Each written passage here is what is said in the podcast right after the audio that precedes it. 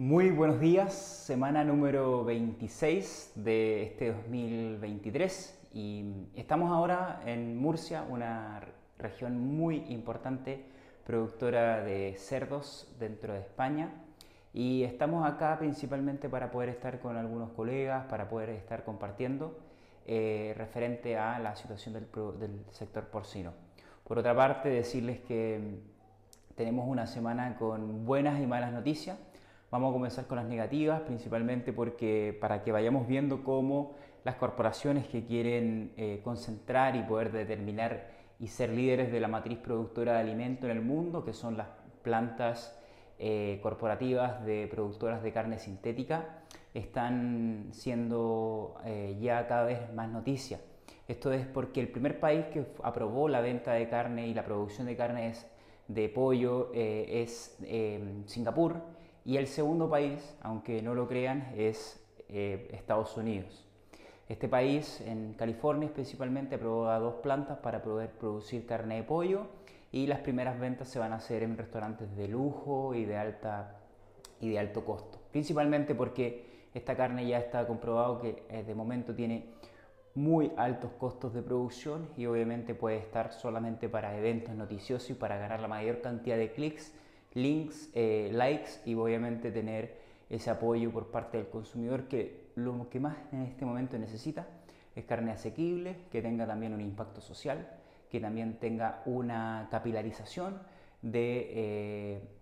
el impacto que tiene desde el punto de vista de, de la distribución de los recursos que genera también la tradición ganadera. Por otra parte, decirles que en el mismo estado donde se aprobó, ya sabemos que es California, sabemos que la preposición 12 se eh, iba a implementar el 1 de julio del 2023, sin embargo, el Consejo Nacional de Productores de Cerdo de Estados Unidos ha podido aplazar seis meses más, sin embargo, estas son noticias que obviamente no son tan alentadoras porque sí o sí las empresas que quieran proveer a California, donde está aproximadamente el 15% del consumo de Estados Unidos, que son 20 millones de habitantes, eh, se tienen que adaptar sí o sí las empresas para poder abastecer a este país. Es una noticia que además genera un precedente en la producción ganadera de Estados Unidos. Estoy segurísimo que en los próximos 2-3 años van a haber otros estados que van a seguir la misma tendencia. Sin embargo, vamos a tener que ver cuáles son los efectos que genera esta proposición en Estados Unidos y también el resto de países que se den cuenta un poco de cómo avanza esta agenda para poder concentrar la matriz productora de alimentos. Por otra parte, decirles que la buena noticia es que en cuatro semanas, un mes aproximadamente, el precio de referencia de Jalisco, según el GSMA, eh, ha elevado, se ha incrementado más de un 40%. Es una gran noticia, hablando con uno de nuestros líderes que será invitado al 333 Experience Congress los próximos, en, en Medellín este año, el señor Iván Espinosa, que es productor y también un líder gremial muy importante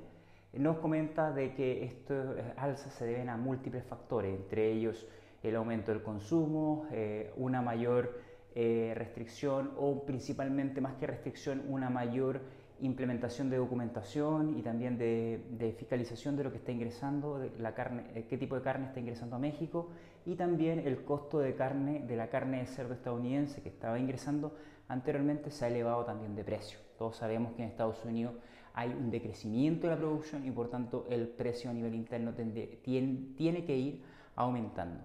Esas serían las principales noticias esta semana. Muy atentos a la primera que comenté tenemos que saber cómo avanzan eh, nuestros competidores y ver que la clave es unirnos, la clave es generar nuestra propia agenda y también saber adaptarnos a lo que realmente quiere el consumidor. Y creo que tenemos argumentos de sobra para poder seguir adelante. Todo esto lo vamos a conversar, discutir en nuestro Congreso 363 Experience en Medellín el 21 y 22 de noviembre. Muchas gracias y nos vemos la próxima semana.